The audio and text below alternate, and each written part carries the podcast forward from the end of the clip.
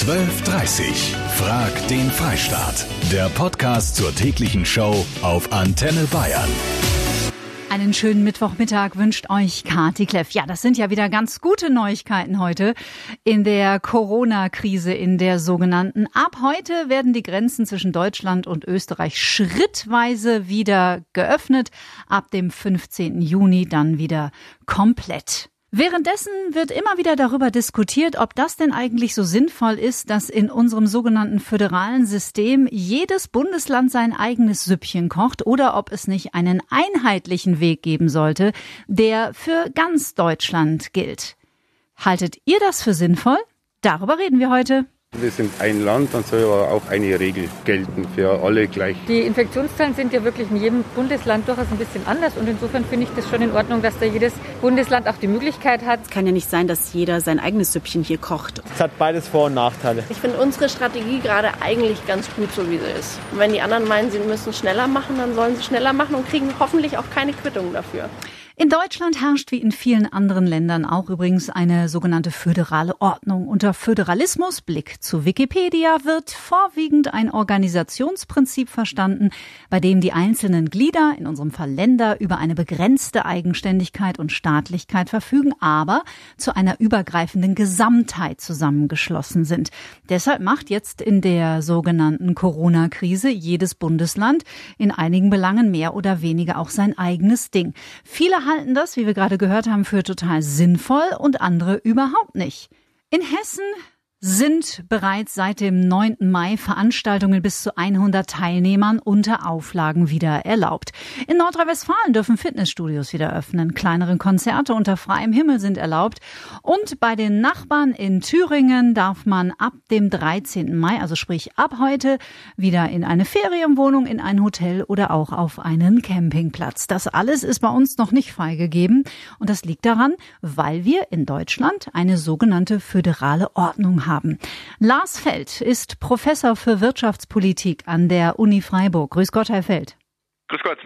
Es gibt und gab in den letzten Wochen immer wieder harsche Kritik, dass jedes Bundesland, ich sag mal so ein bisschen sein eigenes Süppchen kocht, wobei Bayern in der Regel immer ein bisschen früher dran war mit Entscheidungen. Sie sind aber der Meinung, gerade diese föderale Ordnung in Deutschland hat dazu beigetragen, dass wir jetzt momentan besser durch die sogenannte Corona-Krise kommen als andere Länder. Warum glauben Sie das? Nun, das besser bezieht sich vor allen Dingen darauf, dass die wirtschaftlichen Folgen nicht ganz so harsch sind, wie sie in anderen europäischen Ländern sind, aber auch äh, beispielsweise in den USA. Und äh, meines Erachtens hat das eben auch damit zu tun, dass wir differenziert vorgehen können. Bundesländer wie äh, Mecklenburg-Vorpommern sind nun mal deutlich weniger betroffen von der Corona-Pandemie, von den Infektionen, als es Baden-Württemberg und Bayern sind. Und man muss sogar noch eine Stufe runtergehen und sich fragen, was ist denn das Problem auf der Landkreisebene? Gibt es da besondere Hotspots? Hotspots, auf die wir das Augenmerk richten müssen, äh, so dass man an anderen Stellen vielleicht äh, etwas äh, stärker lockern kann. Also von daher, diese Differenzierung ist genau das Richtige. Mhm. Sie haben gerade schon die USA erwähnt. Da gibt es aber eklatante Unterschiede und die sind auch, das zeigt sich momentan sehr von Nachteil. Welche sind das? Nun, der Unterschied ist auch einfach der, dass dort äh, sehr dezentral unkoordiniert vorgegangen wird. Ähm, und dass, ähm, vielleicht ist das ein Manko, das die USA speziell hat, äh, die Bundesebene mit einem Präsidenten äh, gesegnet ist, der sehr viel Durcheinander schafft. Das ist in anderen wettbewerbsföderalen Ländern wie der Schweiz durchaus anders. Aber in den USA hat man damit einerseits den ungünstigen Effekt, dass die Bundesebene zu unklar mit dieser Krise umgeht umgeht. Sie hat viel zu spät reagiert, sie, sie hatte viel zu spät irgendwelche Vorgaben gemacht. Sie ist jetzt viel zu früh bei einer allgemeinen Lockerung. Ähm, und die Ausdifferenzierung, die dann stattfindet, heißt einerseits, dass man Bundesstaaten hat, äh, die vernünftig reagieren und auf der anderen Seite aber von vornherein Bundesstaaten hatte, die völlig unvernünftig waren, sodass sich die Infektionen stärker verbreiten konnten. Und das hat natürlich sehr ungünstige Auswirkungen. Man muss in den USA wirklich mit sechsstelligen Todeszahlen rechnen. Mail von Chris. Ich finde es ganz richtig, dass in unserem föderalistischen System bei bestimmten Themen jedes Bundesland seine eigenen Regeln aufstellen kann, zum Beispiel bei der Bildung. Was aber die allgemeinen Corona-Maßnahmen angeht, zerlegen die Länder gerade die gute Arbeit, die sie in den letzten Wochen geleistet haben. Jeder versucht, den anderen zu überbieten, wer seinen Bürgern was am schnellsten wieder zugesteht. Dadurch bricht Chaos aus. Wie seht ihr das? Margit aus Münchberg. Also ich finde es sinnvoll, dass es die Bundesländer für sich jedes abstimmen kann, wie es für ihn am besten ist. Weil das ja von Bundesland zu Bundesland unterschiedlich ist, auch mit den Fällen, mit den Anzahl der Fällen. Und ich finde das so sehr sinnvoll. Barbara aus Fürth. Also ich sehe das etwas gespalten. Das heißt ja immer, Deutschland hält zusammen und jeder kocht sein eigenes Süppchen. Finde ich nicht ganz so in Ordnung. Also man sollte da sich schon einig sein. Also dir wäre es lieber, wenn wir einen bundesweiten gleichen Weg einschlagen würden. Der bayerische Innenminister Joachim Herrmann hat sich auch zum Thema Föderalismus in Deutschland uns gegenüber geäußert. Es ist doch offenkundig, dass die Lage in Deutschland ganz unterschiedlich ist und dass wir in Bayern eben leider vor allen Dingen äh, beginnend seit dem äh, Faschingsferien und den vielen Urlaubern, die da in Österreich und Italien äh, waren und dann diesen Virus mit zurückgebracht haben, schon wesentlich stärker betroffen war als äh, beispielsweise im Extremfall jetzt Mecklenburg-Vorpommern, wo es eine ganz niedrige Zahl von Infizierten und eine ganz, ganz niedrige Zahl von Toten äh, gibt. Und da, ich erlebe schon innerhalb Bayerns den großen Unterschied. Ja. Und dann kann ich äh, gut verstehen, äh, wenn Mecklenburg-Vorpommern wesentlich früher gesagt hat, da gibt es überhaupt keinen Grund, warum man nicht an der Küste Mecklenburg-Vorpommerns an der Ostsee äh, Urlaub machen sollte. Das ist ein typisches Beispiel eben auch von Föderalismus. Und das ist sachlich begründet, weil die Lage in Mecklenburg-Vorpommern eine andere ist als äh, im Süden Bayerns. Und deshalb ist es auch richtig, dass dann die Landesregierungen zum Teil unterschiedliche Entscheidungen treffen. Wir diskutieren darüber, ob es wirklich so sinnvoll ist in dieser Corona-Zeit, in der wir uns ja jetzt gefühlt seit sechs Monaten befinden, ob das wirklich so sinnvoll ist, dass jedes Bundesland sein eigenes Süppchen kocht nach dem Prinzip des Föderalismus. Markus aus Nürnberg.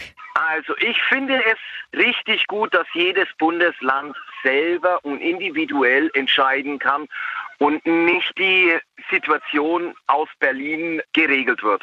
Weil ähm, vom Bundesland zu Bundesland gibt es verschiedene Situationen. Es gibt kleinere Betriebe, die aus Berlin überhaupt nicht großartig beachtet werden, mhm. sondern hauptsächlich die größeren Betriebe. Und da muss halt einfach das Bundesland individuell entscheiden können. Danke dir, Markus. Es ist ganz interessant, weil Professor Gustl Stich, ist ja ein sehr beliebter Experte hier bei uns rund um das Thema Corona. Er ist Chefarzt der Tropenmedizin am Klinikum Würzburg Mitte. Sieht das aus seiner Position als Arzt das föderale System bei uns eher kritisch?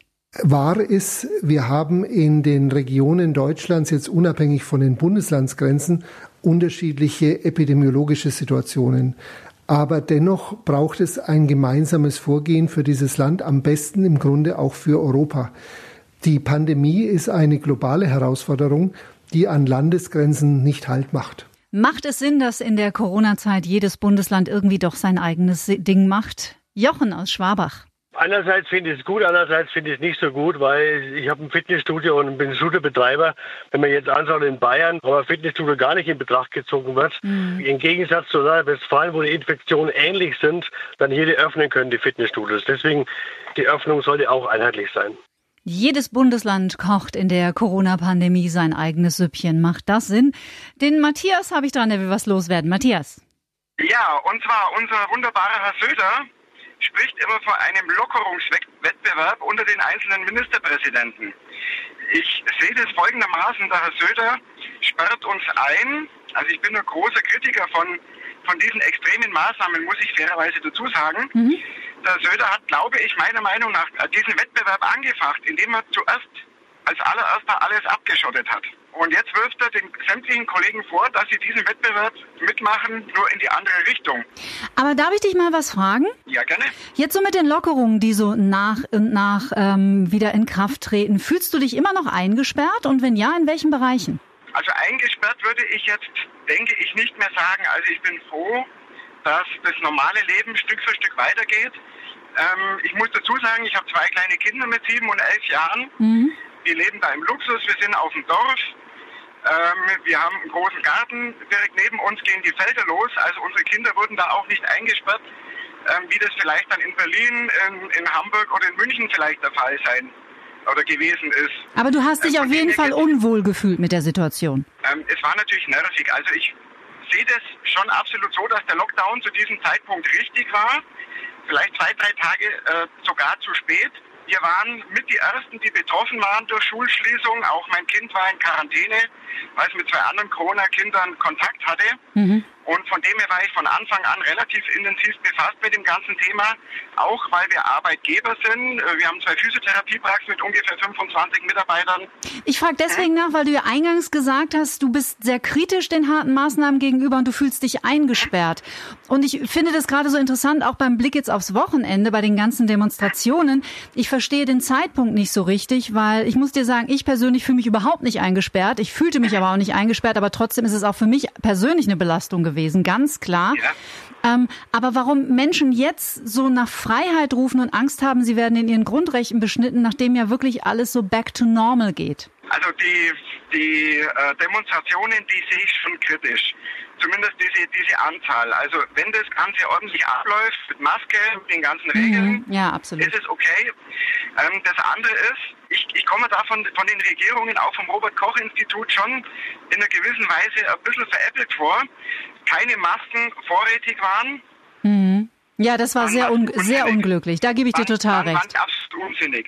Ja, also das ist ja auch ein Kritikpunkt, danke dir Matthias, der sehr häufig kommt, auch von unseren Antenne Bayern Hörern. Da haben wenige für Verständnis. Erst heißt es, Masken bringen überhaupt nichts und dann müssen plötzlich alle welche tragen.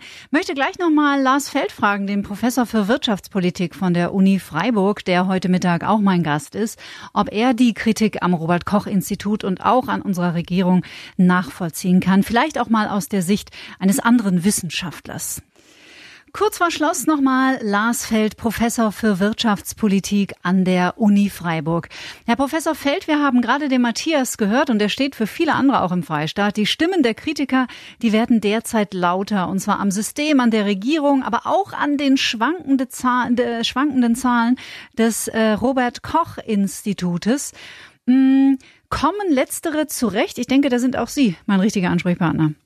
Also ich bin vielleicht insofern ein, ein, Ansprechpartner für Sie, als wir als politikberatende Ökonomen, die einerseits weiter in ihrer Forschung aktiv sind und an der anderen Seite immer wieder auch äh, in der Politikberatung Akzente setzen. Wir sind ja ähnlichen Kritiken ausgesetzt. Und wenn man das, also ähnlich in dem Sinne, dass uns vorgeworfen wird, äh, da sind nicht alle Aspekte berücksichtigt. Oder wenn ich an die Mindestlohndiskussion denke und Frau Fahimi hat dem Sachverständigenrat vorgeworfen, wir wären nicht auf dem neuesten Stand der Wissenschaft. Äh, da gibt es natürlich immer so solche unfaire Anwürfe. Das Problem ist schon, dass man als Wissenschaftler nicht diese Art der politischen Kommunikation gewöhnt ist und sich immer erst auf diese Kommunikation einstellen muss. Mhm. Ähm, Sie verlangen ja von Seiten der Medien klare Aussagen von uns. Und klare Aussagen von einem Wissenschaftler heißt, dann, dann muss er sich auf den Durchschnitt konzentrieren, sozusagen auf den Punktschätzer, wenn er irgendwie was empirisch untersucht hat, mhm. Prognosen macht oder was ähnliches. Aber dass damit immer eine riesige Unsicherheit verbunden ist, das können wir in der Regel gar nicht über die Medien kommunizieren. Das heißt, es kommt verkürzt drüber, die Leute verstehen manches falsch und äh, dann kommt solche Kritik. Deswegen verstehe ich, äh, wie diese Kritik zustande kommt und ich halte sie an, einfach nicht für gerechtfertigt. Ja, ich habe auch das Gefühl, das ist genau das, was gerade gerade passiert. Es entsteht ein großer Unmut in der Bevölkerung, weil sie nicht versteht, warum das Robert Koch Institut jetzt nochmal, äh, um bei diesem Beispiel zu bleiben, vor sechs Wochen das eine sagt, dann zwei Wochen später was ganz anderes und heute wieder äh, wieder was anderes. Aber es sind ja auch für die Wissenschaftler momentan Erfahrungswerte. Es gab halt keine Generalprobe und es ist für alle Bereiche eine neue Erfahrung. Das äh, muss man ja auch der Wissenschaft zugutehalten. Es ist vor allen Dingen ja eine neue Erfahrung, weil das Coronavirus auch völlig neu ist. Die Wissenschaft weiß nicht, meine Kolleginnen und Kollegen ähm, aus äh, der Virologie, der Epidemiologie, der Medizin, sie wissen noch nicht genau, was das Virus alles macht. Sie sind unsicher darüber, ob man überhaupt einen Impfstoff finden kann.